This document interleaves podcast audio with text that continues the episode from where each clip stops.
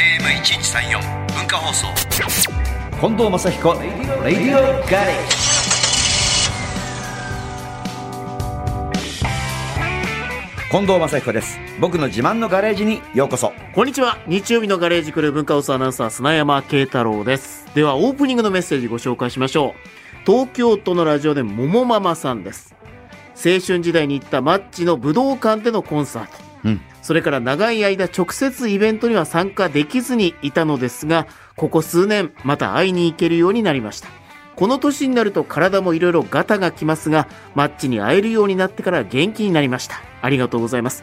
2月26日、今日は私の59歳の誕生日です。おめでとうございますおめでとうござい同い年ですねまあパワーがありますよこのぐらいの年代の人の特にその昔今この彼女みたいに行ってたけどちょっとしばらく子育てがあって行けなかったまた行けるようになった時のパワーは力強い力強い。なんかありがとうございますライブ中にまた元気になってるみたいかな、ね。もそうってな言んっでてすよましたもんねね、前もね。その元気がねなんか横につ伝わってったんだよね今のあの SNS でだからすごく僕らはなん逆にパワーもらえちゃって、だからよっちゃんとね俺たち二人とも元気になってきちゃってる よなはいお互い元気にね。はいさあ、誕生日おめでとうございます。では、オープニングナンバー、石川県金沢市ラジオネーム、ちかさんからのリクエストです。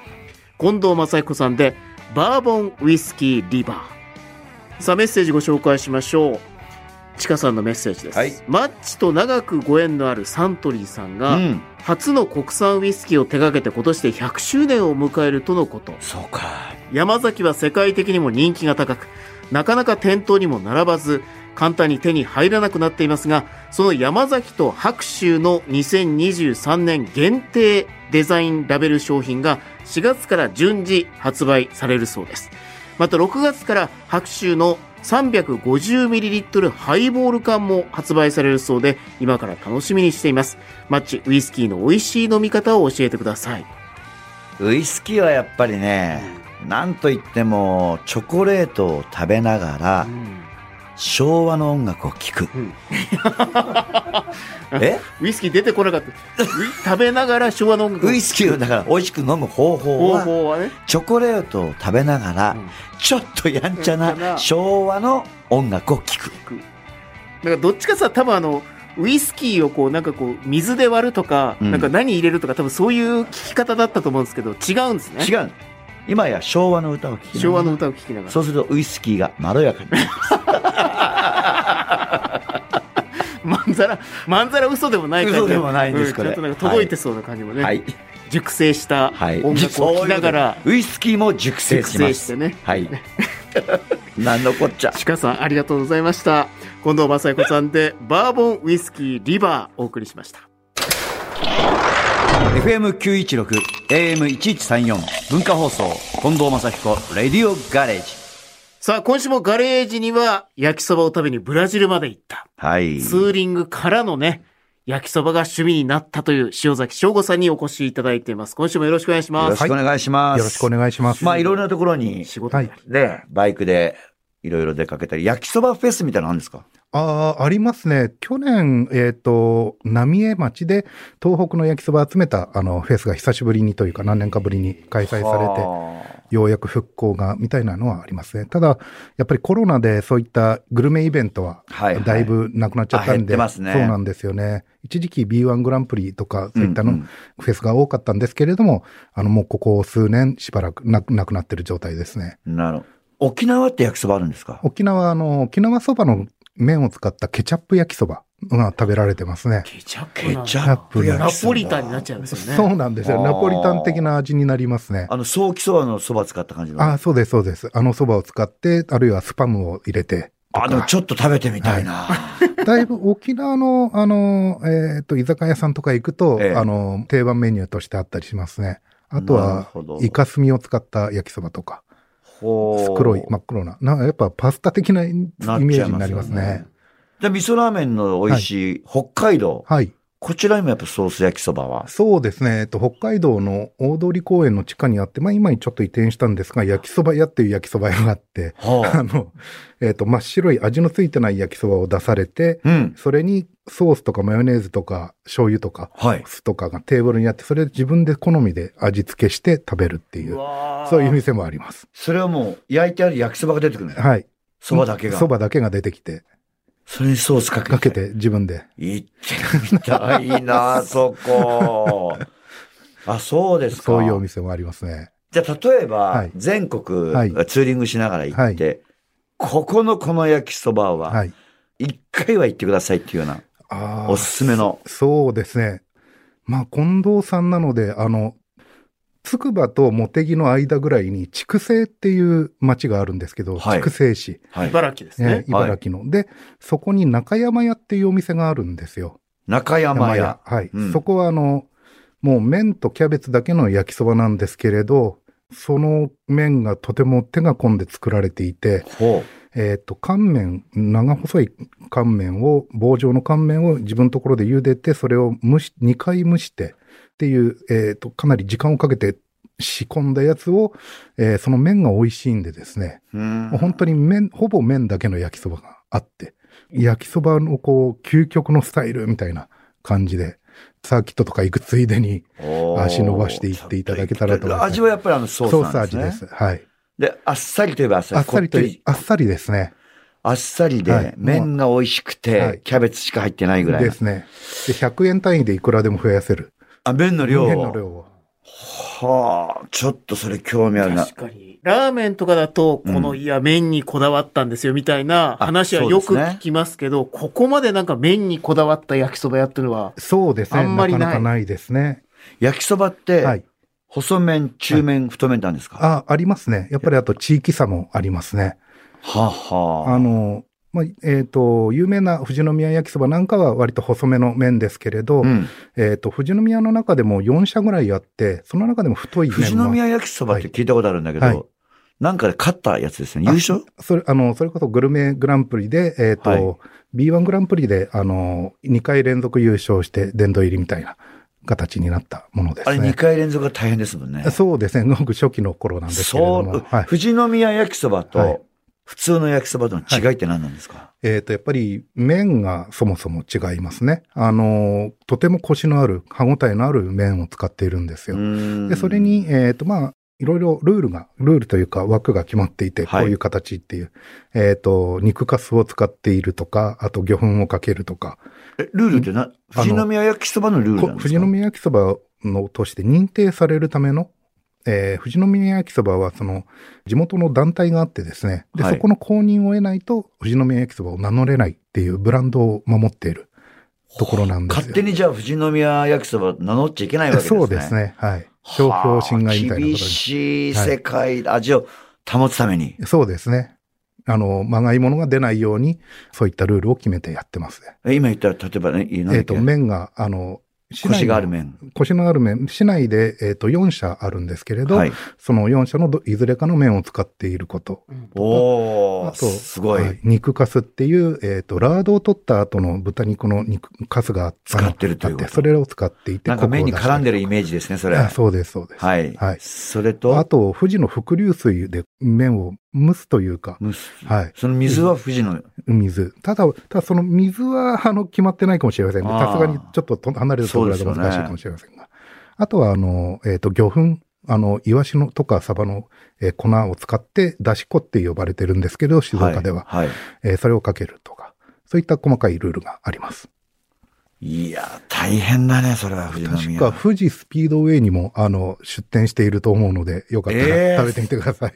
サーキットでじゃあ焼きそばついてきてるんいや、でもあの、どこのイベント行っても、あの、屋台があると、はい。必ず焼きそば屋さんありますもんね。そうですね。本当に欠かせないですね。縁日では欠かせない。うん。で、屋台の焼きそばもやっぱりあの味をね、変えてほしくない。高級にしてほしくない。ああ、はいはいはい。ね。そうです屋ね。台が屋台の美味しさ屋があ台りのまあすのよ美味ね。しさで。で、あの、透明なプラスチックのあれにパカッと入れてもらって、ですね。それで輪ゴムで止めるんだけどええ、はみ出しちゃってるみたいなえ。 大盛りで、みたいな話だからね。確かに。ああとなんか、うどんとかだと、うどんそばだと、なんかここで黒いスープとう、ん。だしのスープに分かれますみたいなのあるじゃないですか。あるあるある。焼きそばなんかこういう関東関西の違いみたいなのとかあるんですかああ、えっ、と、関東、関西で言うと、えー東日本は細い麺とウスターソースを使ってることが多いんですね。うん細い蒸し麺、しかも、えーうん蒸した麺、黄色いやつですね。うんで、えー西日本に行くと、えーゆで麺、太いゆで麺、うんもちもちしたゆで麺に、えー濃厚ソース、お好み焼きのソースを使って味付けしているところが多いですね。。言われてみるとそのイメージう。んそのまんま。やっぱりそうですよね。うん大阪に行くと、はいやっぱりツヤッツヤの太いええええええ麺はがい、べちゃっと出てくる感じで、ですよね。あの、東北の方に行くと、いサラッサラのはい。細い麺の焼きそばが出てくる感じ。えーそんなイメージだそうなんですよ。僕初めて関西日本に行って焼きそばを食べた時に食堂で頼んだんですけれど、えー単品で焼きそばだけ頼んだんですが、あの、ご飯が欲しくなりましたね。ああ、ちょっ味がとその話後で。で聞きたいな。 ちょっとその話後で聞きたいんだ。今日はブラジルの曲じゃなくて、今日は何の曲ですか塩崎さん。はい、えータイガードラゴンでクレイジーケンバンドさんの曲ですね。おーこれはどんな思いでえーとですね、クレイジーケンバンドのギタリストで、えーと、小野瀬正夫さんという方が焼きそば好きで仲良くさせていただいてるんですよ。すそうなんですか、はいそうなんです。へえ。で、まあ、そんなご縁もあって、あの、クレイジーケンバンドさんの、すあのご、い代表曲僕、をちょっと横。山健さんとちょっと仲良くさあ、せていそたうだいてなんですか。はい。あら、そうなんです、ね。えまあ、そりゃそうだろうなと思います。えいやいや、まあそういうわけで僕はあ の、ライブは見たことあります。ありますかライブは見たことありめちゃめちゃかっこいいバンドですよね。 そうですね。でちょっと聞いてもらいましょうはい。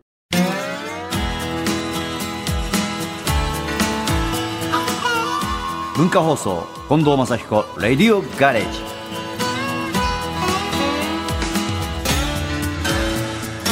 ます。今日のガレージトークのお客様は47都道府県の焼きそばを食べ歩く、焼きそば愛が止まらない、焼きそば研究家の塩崎翔吾さんです。後半もよろしくお願いします。お願いします。はいお願いしますちょっとさっき、ちらっとこう出たんですけども、はい焼きそばを食べてたら、はい白いご飯が食べたくなった。はい。これはちょっと裏切りだあな。、そうなんですね。それは、なんでですかねあ、やっぱり、味付けが濃厚だった西んでの、すよね。西のがってことですよはいね。。ご飯に合う味だなという。あじゃあ、あの、お好み焼きにご飯を食べる感覚。なんでしょうけれど、僕はこれまでお好み焼きでご飯を食べたことはまだないですね。焼きそばはじゃあ焼きそ欲しくばなはっちゃう。そうですね。た、あーでも、言われてみれば多分、お好み焼きも多分合うだろうなという気はしますね。はあ。じゃあ、あの何混ざっちゃってるやつはご飯と、あ、そば飯ですか。あそば飯はい。あれも美味しいですね。ビールのつまみとかにちょうどいい感ああ、それもちょっと。はい邪道ですか邪道ですあね。れ焼きそばパンはどうなんですか大好き です。これ邪道じゃないんですかえこれ邪道じゃないえ。んですこれはもう子供の頃からうん、パンといえば焼きじで。そばパン。はい。やっぱ子供の頃から慣れてるかどうかっていうので、こう、はいだいぶね、あの、抵抗感違いますよね。焼きそばパンの美味しい食べ方してます、な、なんでしょうかぜひ教えてください。あこれはですね、皆さん聞いてください。はい真ん中からちぎる。ああ、はい。ちぎったところから食べる。はい。食べる。食べる。そうすると、一番端の方は、あの、焼きそばがなくなる。はい。なくなりますよね。少なくなってるから。それは友達にあげる。焼きそば入ってるとこが美味しいってことです。 できるだけ多い焼きそばでパンを食べるっていうことですね。 そう。でもそれはね、もう邪道で、コロナ禍で友達にあげるわけいかない。はい今やもう、あの、中でちゃんとお蕎麦をはい端の方まで引っ張り出す。うんああ、なるほど。均等にする。そしたら一人で全部食べられる。ねえ、なんか、わりかしね、なんかご飯と一緒に食べたくなる。い、や、それは邪道ですね、みたいな。言ってた人がパンだけは許すっていう。ええそうですそね。こは違うんですね。まあ、あれですよ。あの、僕は焼きそばパンすごい大好きで。はい。それで、あの、まあ、コンサートをずっと回ってまして。はい。そうすると、まあ、各地方のプロモーターの方が、近藤さんって何が好きなのかしらまあ、焼きそばも好きだし、焼きそばパンも好きだよって話になってるんですよ。だから楽屋行ったら、いまず、焼きそばパンが山のように置いてある。近藤さん好きだからって言って。あと、すごかったのは、ちょっと僕の話なんですけど、どこかのホールにくっついてるレストラン、そこに働いてる女性が、今日、私はマッチの大ファンだから、コンサートを見に行く。うんでもその前に、マッチの楽屋に、この焼きそばを入れといてもらえませんかと。おーその、ホールについてる喫茶店ですよ。はいそれでマッチは人参が嫌いだから。人参が全部な抜けてえるー焼きそばが楽屋に届いたの。おーで、俺もなんか、あれ、なんか人参ない焼きそばなんか珍しいなと。他のはい。い肉も、あの、キャベツも入ってんろのいにろ入。ってるの。で、いただきました。食べたの。で食べてるところ、じゃあ、ちょっともしかしたら喜ぶかもしれないから写真撮っとこうって言って、うちのマネージャーに写真カチャって撮ったの。そしたら、その写真を持った、今日会場に来る女性が入ってきた。送ったから、うちのスタッフがどうぞっつってありがとうねって来て、写真撮ってもらえませんかって写真一緒に撮った の。で、写真撮り終わりました。うちのマネージャーが、どうもありがとうございましたってお礼しに行ったら、これがマッチの食べた焼きそばですって言って、その写真 が、その喫茶店の前に乗っかってたって。 オチがあってう、まく宣伝にも。 もう、マッチが食べた焼きそばですって宣伝してやって。商売上手ですね。商売そう、でも、僕が焼きそば好きってやっぱり結構ね、浸透してるんですよね。あーそうなんですうねんだからパンも好きだし。ぜひ今度じゃあ焼きそばのなんか名産のところでこうコンサートツアーやってほしいです。横手からスタートして いいですね次富士宮みたいな。今日聞いた中山屋さんのところも入れてもいいかもしれない いいかもしれないですね。塩崎さんはこの後はいろいろと焼きそばの活動をしていくんですかこれから。そうですね。えっ、と、まあ、電子書籍で焼きそばの歴史を出していたりするんですが、まあはいはい。まあ、焼きそばの歴史の研究が趣味でして、まあ、食べ歩あくーそっか、そっにつれか。て、なん歴だ、史の方はかい、。そっち側にも行っちゃって。なんかでも、オートバイのツーリングしてるんで、こう、地図をあーはい作りながらそうですね。どこどこの焼きそば、どこどこの下から、う上からね、ずっと降りてきてもらうような、あんなのもできたら嬉しい人いっぱいいるんじゃないですか。あそうそうですね。ブログでは、あの、そういった、あの、各地の食べ歩いたのを載せてますね。そうなんですか。じゃあ、バイカーなんかはみんなそれ見たら、ですね。どっか旅行行くときうん、美味しいい。焼きそば見つけ、みたいなのできるんですよね。、はいい。やー、いいなー焼きそばは。ねえぜひあの、焼きそば興味持たれた方、電子書籍の焼きそばの歴史、上下巻も見ていただくと、まあ今日聞けなかった話もいろいろ、そうね。さらにわかる。あと今、バーベキュー流行ってるじゃないですか、外でやるね。ああ、はい、はい。あれなんかそうそう、最後、締めはなんかみんなね、お腹空いてると、バンバーンって焼きそば入れですね、て、ええええええみんなで焼きそば食べたりするんで。あの、どんなにステーキ食べてようがさ、どんなに魚食べてようがさ、最後焼きそばバンってやると、なくなんだよね、あれ。そうなんですよ、ね。自然とねそうなんですよね。なんでお腹いっぱいなんだけどなくなっちゃうのかな、あええれ。と、居酒屋さんとかでみんな、あの、焼きそばを頼んで、い文句言う人いなかったりしますね。そうなんだよね。紙面ね、いや、いらないって言ってるけど、締め出てきたら食べちゃうみたいなね。食食べちゃうんだよ。まあちなみになんですけど、はいはいこう焼きそば博士の塩崎さんは、こう焼きそばだけで生きてるというか、あ、何をしてるんですかごめんなさい。本業は、本業は、あの、IT のエンジニアでして、ええはい。あの、レッティっていう会社でずっとパソコンでプログラム作ったりしてます。何かこう趣味を生かして、いろいろこう表現されてる方って本職を持たれていて、それが IT 系多いですね。そうですね。うん割と、なんかこう、マニアックな趣味を持つ人が多いですね。ですよね。で、レティ自体が結構おすすめのお店とかを、あそうですね。乗っそういったものけてますけどそうなんですかはいそこもやっぱちょっと絡んでらっしゃそる。うですね。その辺も絡んで。へえ。実際なんかオタフクソースさんとあ、もうお仕事をしてはいる。そうですね。オタフクソースさんが焼きそばはいのはい。専門店を開きたい人向けの研修をやってるんですよ。はいはい3日間ぐらいかけて。で、その研修の講師をやってたりしますね。そういうこともやってんですか、はい。まあ、あの、作り方というよりは焼きそばのこう、なんだろう、いろいろ知識的なものの。じゃあ、オタフクソースさんととはも繋がなってるんで仲す良かくしておりますよ。ろしくお伝えくださすごい喜ばれると思いよろましす。くお伝えくださいはい。ははいい。承知しました。今までなんか対等か上から、上に立とうみたいな視線を見ました。急に下から行きましたね、これ。い。そうなの。弱いとは弱いんで。はっきりしとかなきゃいけない。本当にくれぐれもよろしく。はいあと、奥様にも。あ、ありがくとれぐうござれいまもす。。奥様今日来たかったっていうのに、ちょっといろいろまだね、はい規制があったりとかしそうてですねコロナだと。はいでも奥様にもよろしくお伝えください。あ奥様あはりがとうございまちなみに焼きそば は、あの、お好み焼きの方が好きだって言っ てます。お後がよろしいようで で。もソースつながりでね。あ、ソースつながりってことソーねス。つながり。はい、というわけで、またぜひ、はい。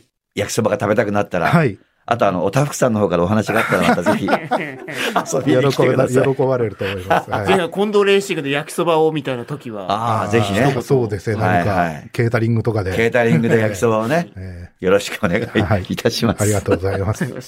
またぜひ遊びに来てください。はい。ありがとうございます。塩崎さんでした。省吾さんでした。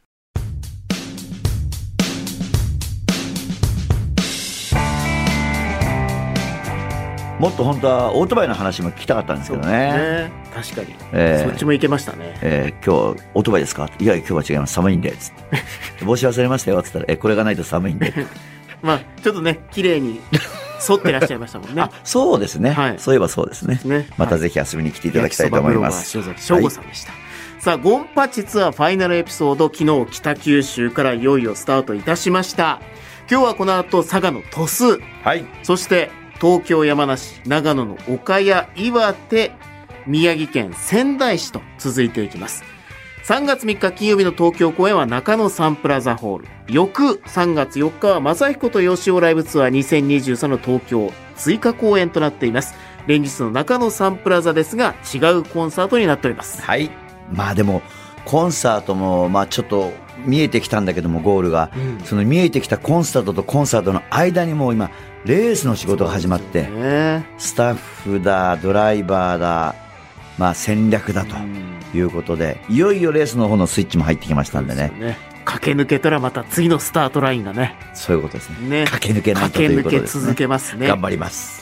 近藤正彦レディオガレージで皆さんからのメッセージをお待ちしていますメールアドレスは近藤アットマーク JOQR.net KONDO アットマーク JOQR.net ツイッターはハッシュタグ近藤正彦レディオガレージをつけてご参加ください聞き逃してしまった方やもう一度聞きたいという方はラジコやポッドキャスト QR でもお聞きになれます際どいメールお待ちしております。